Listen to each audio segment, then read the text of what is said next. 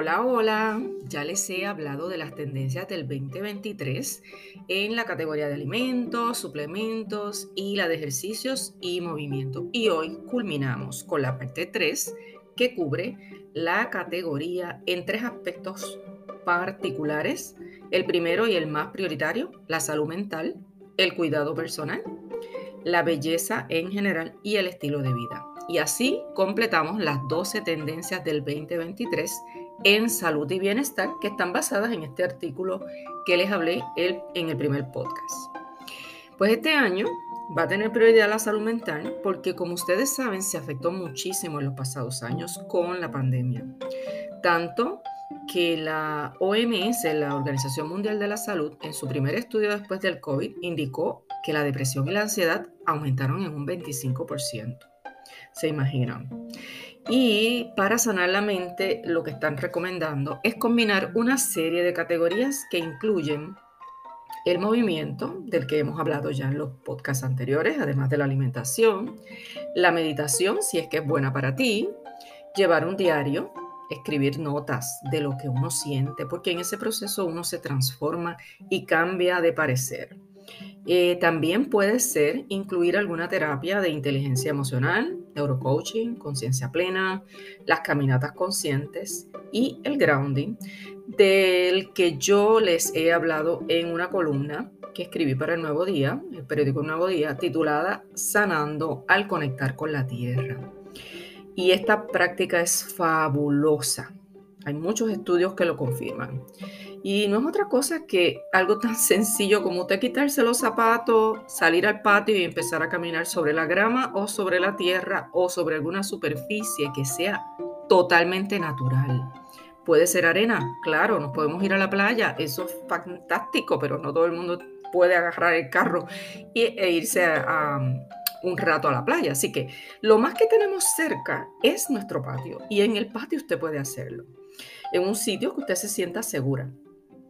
Eh, yo voy a hacer un podcast específico de esto, así que no les voy a dar mucho feedback ahora, eh, pero eh, pronto tendrán ese podcast.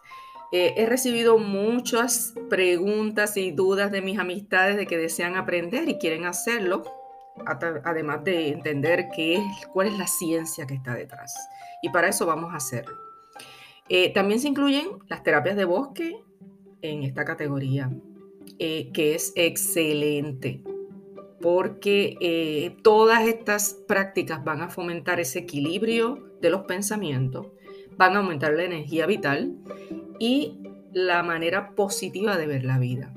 Así que todas estas tendencias van a estar muy, muy, eh, vamos a decir, muy enfocadas en todos lo que son los servicios de salud preventiva. En el área de la salud mental también tenemos que señalar que el ámbito laboral se afectó mucho. Los estudios encontraron, por ejemplo, que hubo una tasa de aumento en el estrés y fatiga entre empleados, específicamente en las poblaciones más jóvenes, casi el 60% de la población millennial y la generación Z, se vieron afectadas por ese agotamiento laboral. Y entonces, hay otra estadística que se alinea con esto y es que hubo cerca de 24 millones de personas en los Estados Unidos que renunciaron a sus empleos entre abril y septiembre del 2021, o sea, un año después de la pandemia. Y pues todo esto está alineado y se, esos récords históricos hacen que miremos y pongamos una banderita de que hay que hacer cambios. Así que para que ese bienestar laboral se dé, las áreas de trabajo tienen que, incorporar estrategias que vayan a equilibrar ese bienestar y esa salud mental de los empleados. Deben darle prioridad en este 2023. Eso va a incluir que den más horarios flexibles de trabajo. Si tú quieres entrar a las 10, trabajar de 10 a 7, pues eso, eso es una, una alternativa, dependiendo de si no hay servicios directos, ¿verdad? O cambiar los horarios de servicio el trabajo a distancia, que mucha gente ha regresado a su, eh, a su, a a sus trabajos directamente presencial. Otro, eh, un por ciento muy bajo, se ha quedado. El fitness en el área del trabajo. eh, un área donde ellos puedan hacer ejercicio, donde puedan tal vez hacer algunas rutinas básicas o alguien que les pueda dirigir en esas rutinas básicas de movimiento. Eh, charlas sobre educación en el área de la nutrición y un mejor acceso a alimentos saludables dentro de la empresa. Que hayan provisiones dentro de, no tantas eh, los vending machine, esto que es lo único que hay accesible, o otros eh, tipos de comida chatarra. Eh, además, es de esperar que se planifiquen unos programas corporativos de salud mental y cómo gestionar el estrés en el trabajo, haciendo más hincapié en esos aspectos sanadores como la meditación, la atención plena, el mantener un equilibrio entre lo que es el trabajo, esas horas que estás en el trabajo y la vida familiar, y, la recreación y formar redes de apoyo entre los mismos empleados. En cuanto al área de cuidado personal y belleza en general, eh, van a estar dando un giro hacia lo natural. Y esta tendencia, aunque siempre ha estado, ahora es que aumenta mucho más. Eh, las prioridades van a ser, o las principales tendencias van a ser a cuidar el cuero cabelludo con unos tratamientos caseros. Por ejemplo, el agua de arroz. El agua de arroz es eh, una, vamos a decir, una estrategia que se utiliza en la casa para fortalecer e incentivar el crecimiento del cabello. También eh, puede reducir la fricción entre las hebras y aumenta la, cuán elástico es esa fibra, ¿verdad? Cuanto a otros tratamientos, está el aceite esencial de romero, que es buenísimo. Si usted tiene una matita de romero, es fácil hacer el aceite de romero. Hay unas recetas para ello, se las buscan en internet. Otros sueros naturales que se puedan utilizar para el cuero cabelludo. De hecho, yo he visto una tendencia en los productos eh, de belleza de incluir una, vamos a decir, es como si fuera un scrub para el cuero cabelludo.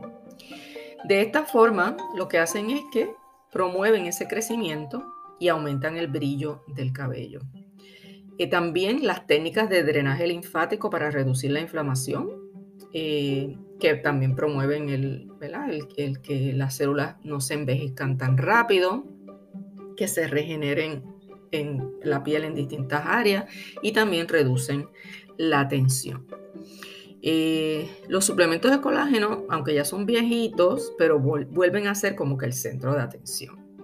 Y puede ser el famoso caldo de, pollo, de hueso de pollo, que yo les he hablado, que pues sencillamente escogemos toda lo que son los chasis, la parte de los huesos, y los ponemos a hervir por varias horas hasta lograr que el colágeno salga.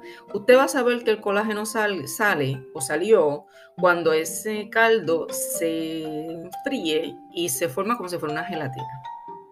También puede comprarlo ya hecho, lo venden. Y específicamente trate de que eh, tanto los huesos de pollo como el caldo que compre sea orgánico. Porque así se asegura que no tiene ningún tipo de tóxico. Y si compran el polvo, que es el polvo de, de, de colágeno, que también viene, muchas casas lo hacen, pueden añadir una cucharadita, una cucharada, perdón, a tu café o al batido para tener esas articulaciones más sanas y una piel, un cabello y unas uñas más brillantes. En cuanto al estilo de vida, pues ahora se vislumbra que las tardes van a ser más tempranas. ¿Y cómo explicamos esto? Pues que lo que vamos a hacer es que nos vamos a acostar más temprano. Y pues eso es un poco complicado cuando tenemos un trabajo que nos agota y luego tenemos un, tapón, un tráfico que nos hace llegar dos horas más tarde. Eh, pero hay que hacer un ajuste. Hay que ver cómo ajustamos esos horarios para que podamos acostarnos más temprano. Pues esa es la tendencia. Estamos viendo ese impulso para que se respeten los ciclos circadianos, los naturales, los que tienen que ver con la tierra, porque nosotros somos, organismos vivos que estamos conectados a la tierra.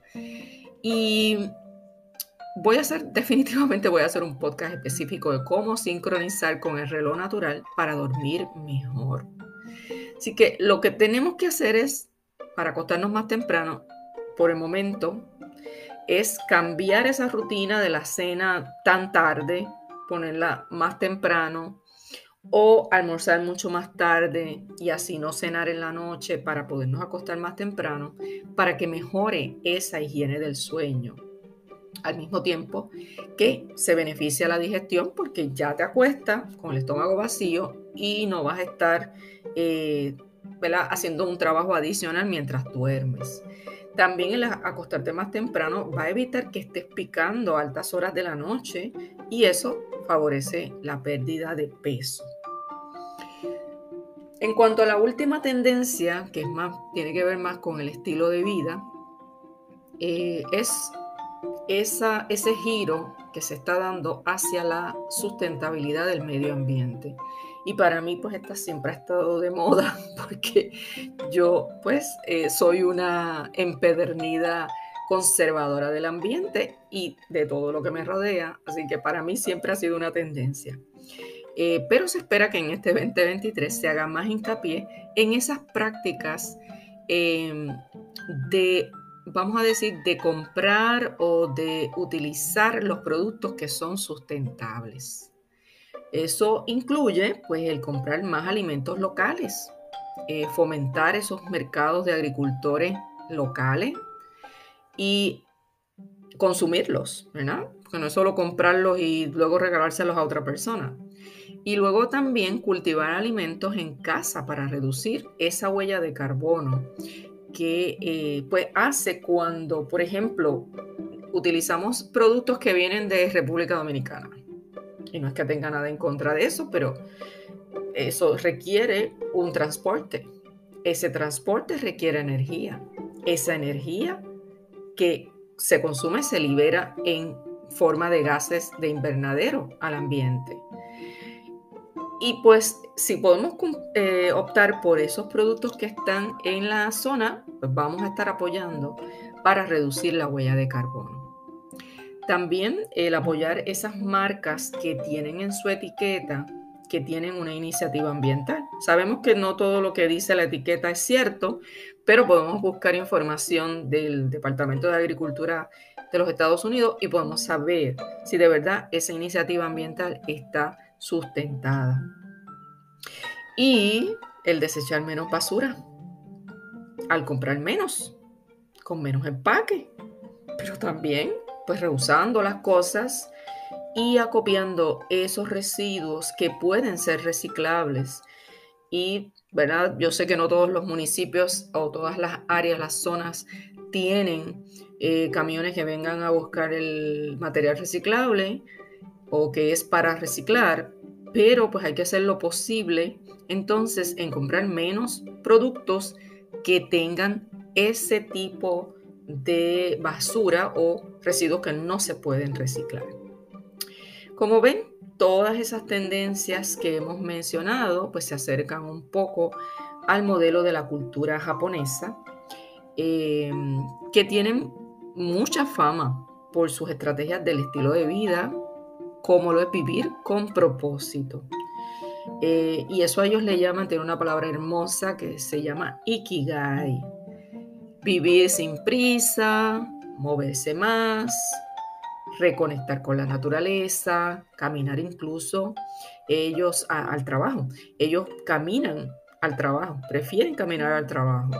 Comen menos, leen mucho. Si van en tren, pues están leyendo. Y en eso, pues está el reducir también las calorías y si no puedes reducir calorías porque te gusta mucho comer, pues gástalas. Tienes que moverte para gastarlas y hacer un equilibrio de kilocalorías. Rodearse de amigos, esa es otra de sus estrategias. Ellos lo celebran. Todo no es en, cuanto a, fiestas y, ¿verdad? Como nosotros lo hacemos, pero sí se rodean muchos de amigos para que haya apoyo. Ese sistema de, de apoyo lo tienen mucho. Y todo esto pues les ha servido para ser denominados como una, una de las culturas más equilibradas en cuanto a bienestar y longevidad. Así que la recomendación es que practiquemos aquellas estrategias que podamos incluir en nuestro estilo de vida y pronto, pronto vamos a ver cambios en la salud y bienestar. Gracias por conectarse una vez más. Siempre les digo que compartan este podcast entre sus amistades, porque siempre podemos ayudar a alguien. Hasta la próxima. Chao, chao.